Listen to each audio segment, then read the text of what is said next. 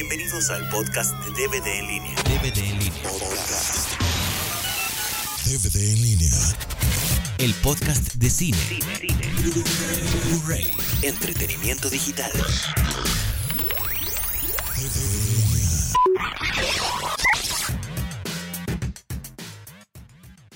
Entonces, este, pues ahora pasamos a DreamWorks. ¿Cuándo fue tu salto al cine? ¿Cuándo te llamaron los de DreamWorks o no sé con quién empezaste? Bueno, empecé. eh, hay un eh, locutor que ahorita ya poco locutorea y, poco dobla. No es cierto, dobla bastante. Pero antes era, se la pasaba doblando absolutamente todas las series. Él es eh, ahorita el director de doblaje de, de este, Disney. ¿Es de Raúl Aldana? Raúl Aldana. Muy buen amigo mío. Yo con él eh, lo usé muchísimo para los comerciales que, que yo hacía. Entonces lo conocía muy bien y él era especialista en doblaje.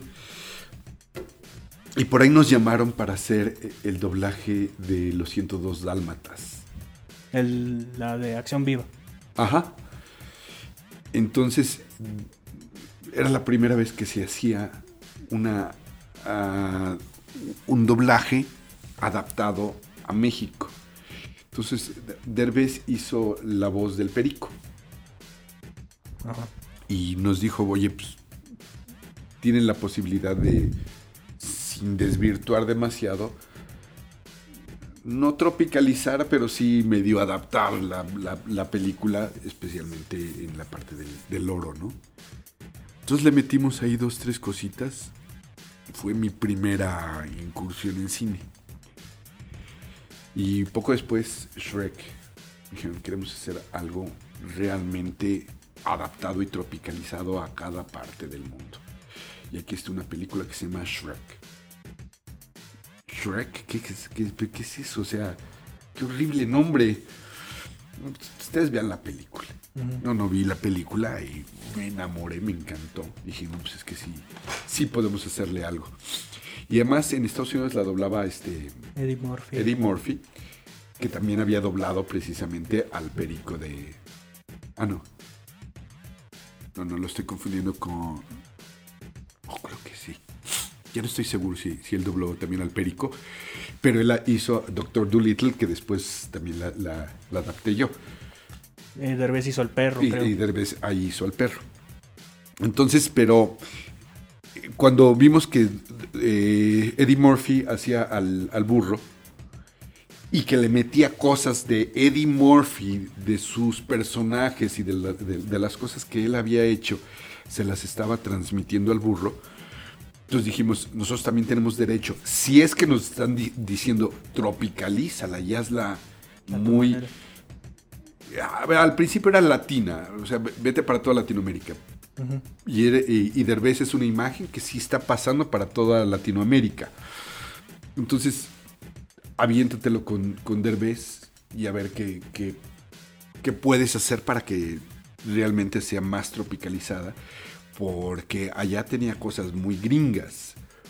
Pero nuestro punto es la, la- la película no está hecha en Estados Unidos. O sea, vamos, sí está hecha en Estados Unidos, pero no se desenvuelve En el país. ni en Miami ni, ni en Nueva York. Entonces no tenemos que hacer un lenguaje neoyorquino ni nada, sino es en el país X.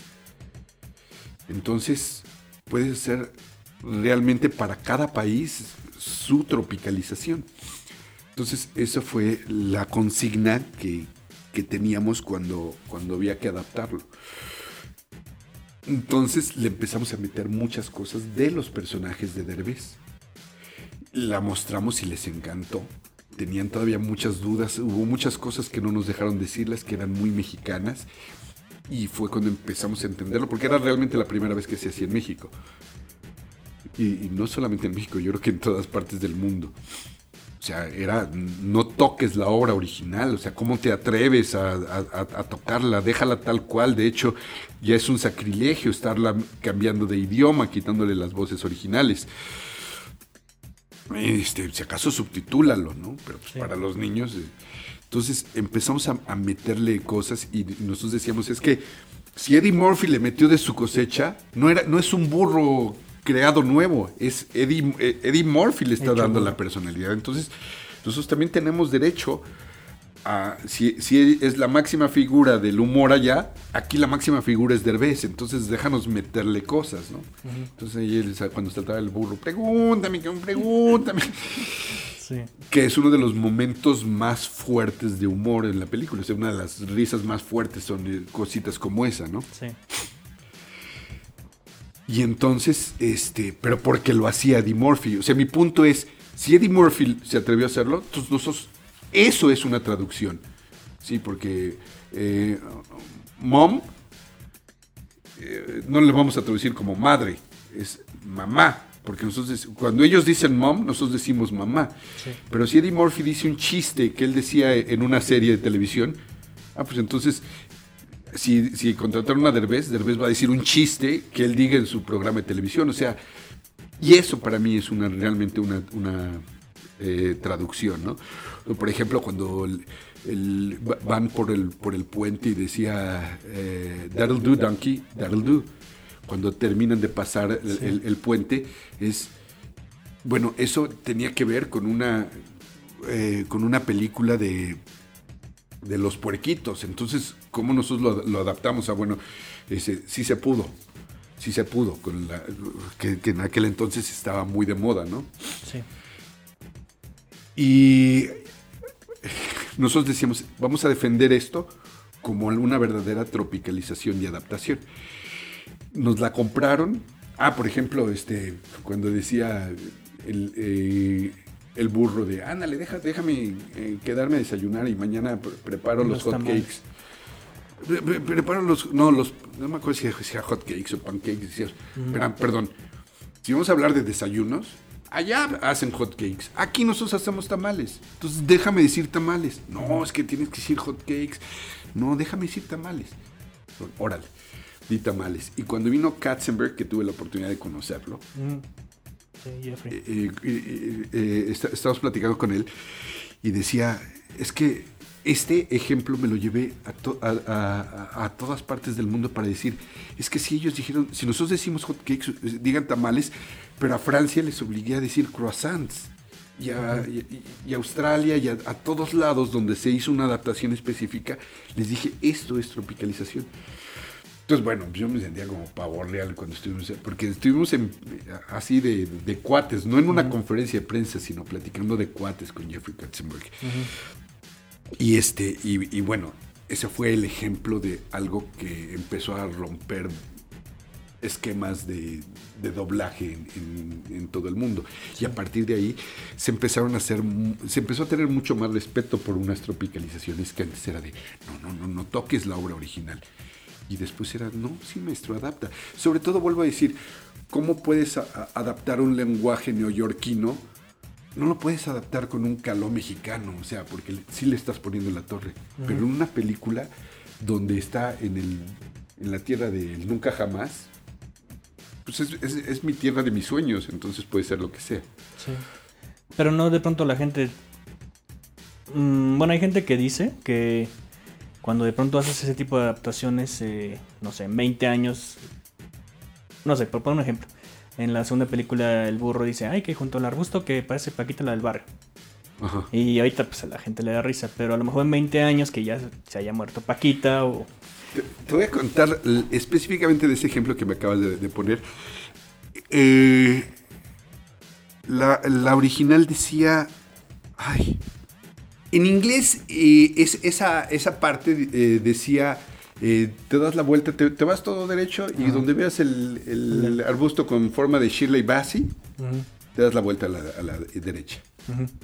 Entonces, ese, ese fue un, un gran tema que decíamos qué es lo que podemos hacer y qué es lo que debemos de hacer y no nos dejaban cambiarlo. Dice, no, deja Shirley Bassey. ¿Tú conoces a Shirley Bassey? No, ni idea. Exactamente. Entonces, ¿qué hubiera pasado si dentro de 20 años me decías, la gente viera la, la película y dijera Shirley Bassey?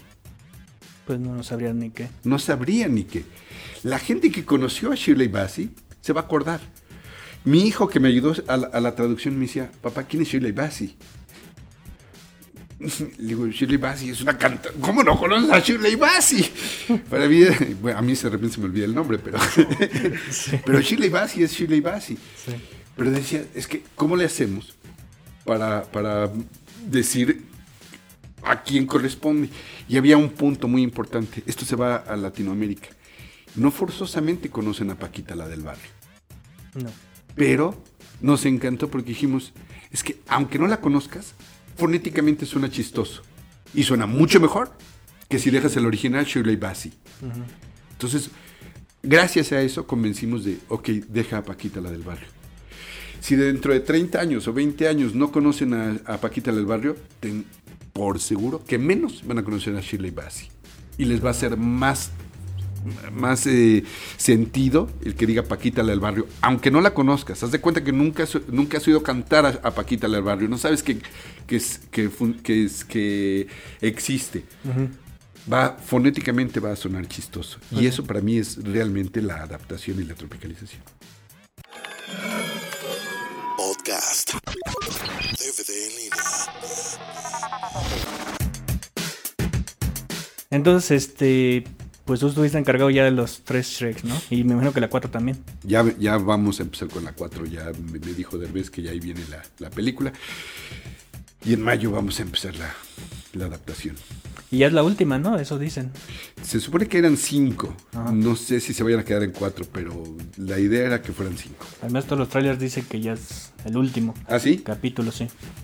Este, y luego también ya te invitaron a Borat, a, la- a hacer la adaptación de Borat.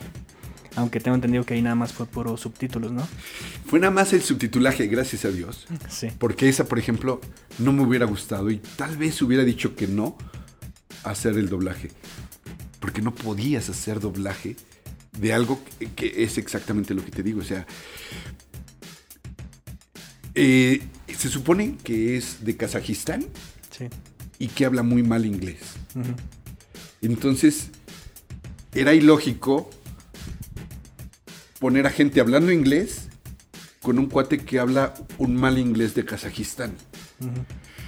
Yo no sé cómo lo hubiera hecho. Pero creo que lo que hicimos e- en la en el subtitulaje estaba bastante bien hecho, ¿no?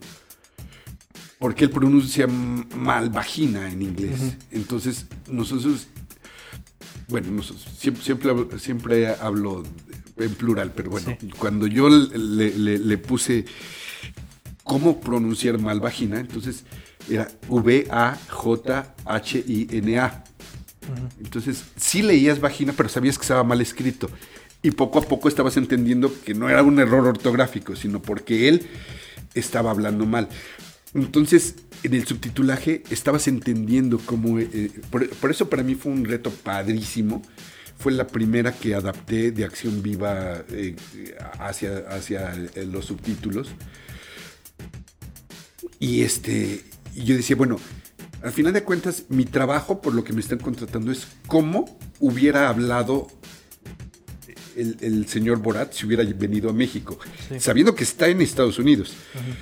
Pero si, si hablara mal español, ¿cómo pondría cada una de las palabras? no? Entonces, es, ese es el reto para mí cuando, cuando me, me piden tropicalizar algo. ¿no? Entonces, eh, hubo una que por ahí me, me atreví a meterle un poquito más de, de cambiarle lo, lo- como venía el original. Cuando, cuando está platicando con, creo que es un diputado o algo así, un, eh, un político que, que está por ahí, que dice, no hombre, es que ayer nos la pasamos padrísimo y este, me metió el puño y, y- y dice, ah, pero eso es gay. Y, y ¿cómo? O, o sea, ¿a poco entonces el que me metió el, el que me metió el puño es gay? me acuerdo por ahí. Le metimos, le metimos algo de, de- de más adaptación. ¿Cómo te diré? Cambiarle un poco lo Sí. que decía. Pero eh, dije, pues que casi seguro que si hubieran, si lo hubieran hecho por aquí, lo hubieran hecho, eh, le- eh, hubiera dicho tal cosa en, en- en español y no tan, no como lo dijo en inglés, ¿no? Pero sí fue, Además, estuvo muy difícil, muy, muy difícil, porque era para toda Latinoamérica. Y me dijeron, manténlo para Latinoamérica. Entonces, este, había muchas palabras, o sea, me dijeron, puedes meterle todas las malas palabras que quieras y que funcionen, pero no tan mexicanas. Entonces había cosas como, creo que güey, no me dejaban mucho decirla. Y lo que eh, empezamos a hacer era meterle palabras, malas palabras que estuvieran en Sudamérica para que también los sudamericanos se sintieran un poquito más identificados. Pero fue un gran reto, me, mm, me encantó esa, haber hecho esa, esa película. Incluso hay dos, bueno, yo he visto dos versiones de Borat. No sé cuál, yo creo que la que tú... La buena es la mía, la que está bien hecha. Es que hay una, la del DVD, cuando hablan disque ruso, porque pues no es ruso real, tiene, está subtitulado. Y hay una que pasaron en el FX, que cuando hablan ruso no, no salen subtítulos. Yo imagino que la tuya es la de subtitulada, ¿no? Porque Eh, incluso... Yo no, yo no, no, no traduje eso. O sea, lo de. ah. No, cuando hablan ruso, subtitulábamos perfecto. Subtitulábamos sin ningún, sin ningún error. Y cuando hablaba el mal inglés, por supuesto, sí. Porque incluso, por ejemplo, hay, bueno, me imagino que la tuya es una, por ejemplo, donde se, encuer- se encuentra en el paseo este de Hollywood al amigo del gordo, no me acuerdo cómo se llama, vestido de Chaplin, el gordo. Y le dice, ay, ¿qué dónde andabas? Que no sé qué, que hasta tengo el sabor de tu... en el bigote, que no sé qué. Ese es el tuyo. El- bueno, o sea, tu, tu subtitulaje. Sí, bueno, eh, del- para estar seguros es el que decía eh, vagina, B-A-J-H-I-N-A.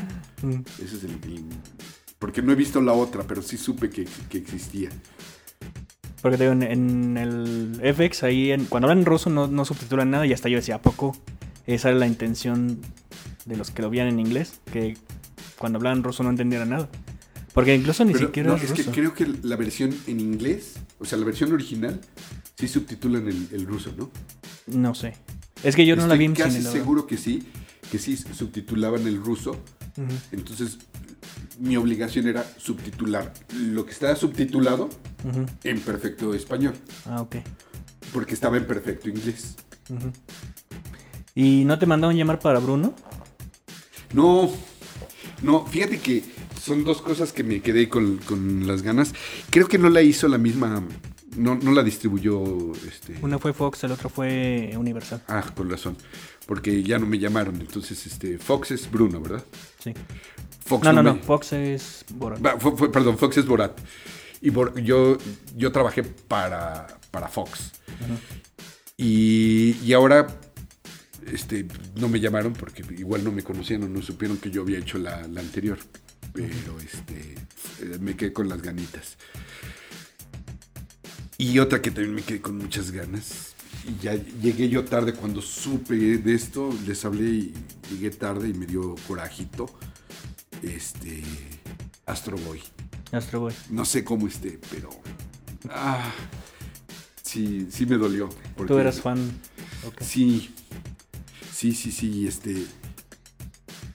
eh, yo dije, bueno, ojalá que, no- que me den chance de, de- de meterme ahí, porque pues, conozco bien la, la- la serie. Eh, creo que puedo aportarle. Y digo, me hubiera, me hubiera gustado. Me hubiera gustado estar por ahí. Este. Dándole a, a- a la- a la- película, a la ¿no? Y ya para terminar, pues, ¿cuáles son tus planes futuros? O sea que, bueno, lo que puedas contarnos, porque a lo mejor tienes contratos de esos de, de no digas nada, ¿verdad? No, eh, déjame decirte, bueno, este, ah, bueno, ya, ya nada más para, para terminar con lo de Astro Boy. Ah, sí. Es- este, en una de las ocasiones que tuve la oportunidad de estar en, en Japón, el señor eh, Miyamoto iba a sacar un videojuego que decía, y, y creo que todavía no lo ha logrado, ¿no? Le, le ha metido mucho a eso. Dice, yo quiero un juego que se juegue no con las manos, sino con los sentimientos, con, con- con el corazón. Y en, en aquel entonces hablaba de un juego que iba a sacar con el hijo de Osamu Tezuka. Osamu Tezuka es el, El el- el creador de creador de, Astro Boy. de Astro Boy y de eh, Kimba, El León Blanco. el león blanco que después dicen que se lo fusilaron por allá en el, en el, en el Rey León. Entonces, yo estuve con Osamu Tezuka, tengo por ahí mi foto con, con- con el hijo de, de- de Osamu Tezuka, que era el que estaba administrando todo esto y con el que iban a sacar ese videojuego, que finalmente no sé qué pasó, ya no se dijo nada. Pero bueno, regresando a cuáles son los próximos planes, este, voy a, a, a empezar pasado mañana la, una, una, una película, la adaptación de una película que me parece que puede estar mu- muy divertida. Eh, se llama en, francés, ya es una película que salió. En francés se llama eh, Los Infantes, Le, Le- Les Enfants du Timpelbach. Los, los niños de Timpelbach. No sé si hayas oído de esa película, pero No, la verdad no. es, es una película que parece que está muy, muy divertida. Bueno, ya la vi. Se trata de unos niños que sus papás los abandonan en el pueblo porque se portan muy mal, entonces deciden abandonarlos en el pueblo. Y está hecha, no sé, a lo mejor en 1800 y tantos, 1880 por ahí. Y entonces, este, pero tienen cosas mágicas, cosas, este, muy futuristas. Y, y es una película que me están dando la oportunidad, es acción viva, me están dando la oportunidad de adaptarla como yo quiera. O sea, meterle lo que yo quiera, O sea, incluso cambiarle diálogos y todo. sí. Y me parece muy interesante porque le digo, bueno, para principios de cuentas le quitaríamos el nombre para que no parezca una película francesa, sino tiene todo para parecer una película en un mundo mágico de los cuentos, ¿no? Creo que, creo que puede estar eh, muy interesante esa película. Me, me gusta mucho y parece que ya pasado mañana ya empiezo ya a trabajar con, con esa película. No sé cómo se va a llamar. eh, te prometo que, que te avisaré. Tengo por ahí un nombre que está muy bueno. Y creo que, Sánchez, creo que por ahí va a estar. No, tiene que ser así, que no, no- no tenga nada que ver con ningún país, ¿no? Entonces quiero cambiarle los nombres. Habrá algún nombre que, que sea muy mexicano, otro nombre que sea muy francés, otro nombre que sea muy alemán, como para decir, a Chihuahua, ¿dónde será esto? Porque hay un Iván, pero también hay un Pancho y hay un, este, Isaac. ¿no? Sí, ¿no? O sea, entonces es, es- es- puede estar raro. Esa película creo que me, me, me- me- me late mucho porque tengo toda, toda la posibilidad de hacer lo que, lo que yo quiera. Y te digo, este, ya son un chorro de películas. Hice eh, Doctor Dolittle 2, Los 102 Dálmatas, las tres de Shrek, Busa Caperuza, Colorín Colorado, Borat, que fue también algo diferente, El Don Quijote, que también es muy chistoso porque fue una película española Española. que, que me la pasaron en inglés. Ah, caray. Y, este, y, y entonces hice la traducción del inglés a, a regresarlo al español castellano. Pero ¿por qué? O sea, los de Filmax no la trajeron, no te la pasaron. O sea, no, entiendo. No, por no qué. sé, yo tampoco sé por qué. Digo, bueno, yo la vi de, de todas maneras en, en el idioma original, Sí, pero de donde yo la tuve que traducir fue de, de- del inglés. del inglés, ¿no? Space Chimps también, también me metí ahí en Igor. Otra película que estuvo muy divertida, me gustó, no sé si la viste, Rápido y Fogoso. Ah, siempre me quedé con las ganas. es que sí, sí la vi en el cine, pero... Muy y divertida y, y le pude meter dos, tres cosas interesantes. La noche en el Museo 2 Mm. y, y una película que también, a final de cuentas, creo que le quitaron varias de las cosas. No sé exactamente por qué, porque la tuve que mandar, ya no pude discutirla, pero este le había metido unas cosas muy, muy, muy chistosas. La de Hangover, que pasó ayer Ah, que esa una está muy versión buena. subtitulada. Y esa igual, y yo siento que ahí sí como que no tenía tanto derecho a, a- a- a traducirla, ¿me explico? O sea, ¿por qué? Porque hay un lenguaje muy específico y como que no me siento con todo el derecho de, de- de- de- de traducirla, ¿no? Pero este las películas que no son en ninguna parte, que son le, le- le po- le podemos meter cualquier cosa muy mexicana o muy latina. ¿no? Entonces, a, a ver, a ver qué tal cómo, cómo nos va con esta de lo- los infantes de Timpelbach. Y este, ahorita estoy con un programa en, Telehit, que se llama Platanito Show, y haciendo piernotas en el eh, noticiero de Loret de Mola. Seguramente vamos a estar en el Mundial con, con, eh, Con. Loret de Mola, pero hecho desde aquí, desde México, porque nos vamos a quedar seguramente con, con Carlos Loret, que quiere que, que nos quedemos, entonces ya vamos a empezar a trabajar con eso. Y eh, otros dos eh, programas que todavía están un poquito verdes, esos todavía no, no sabemos qué vaya a pasar. Y pues bueno, pues yo creo que así que nos colgamos un rato. Ahí Ah, Chihuahua. disculpa, pero pues es que la verdad pues uno se pregunta y pues se cuelga, ¿no? Se interesa y se le va el tiempo. Pero pues de todos modos, pues ahora sí que agradezco mucho el pues el que hay- nos hayas permitido entrevistarte y tu disposición y todo, ¿no? Este, ojalá todos tus proyectos salgan muy bien Al contrario, Y- muchas gracias. Y pues que Club Nintendo llegue a los 20 años, ¿no? Sí, sí, sí. ahí vamos a estar Ya, mero, pero le falta un ratito, que es dos años, ¿no? Sí, Pero, sí. pues muchas gracias por, por tu tiempo, sobre todo, y, y que a todo dar que, pues que eres tan abierto para, para ofrecer este tipo de entrevistas, ¿no? No, con mucho gusto. pues, se lo debo a, a- a toda la gente que estuvo por aquí. Bueno, pues, Nos, nos ha seguido. ¿no? Muchas sí, gracias. pues muchas gracias por todo, ¿eh? Y pues nos vemos la próxima. Aquí nos vemos y nos oímos, claro que sí. Estamos en contacto. Estamos en contact.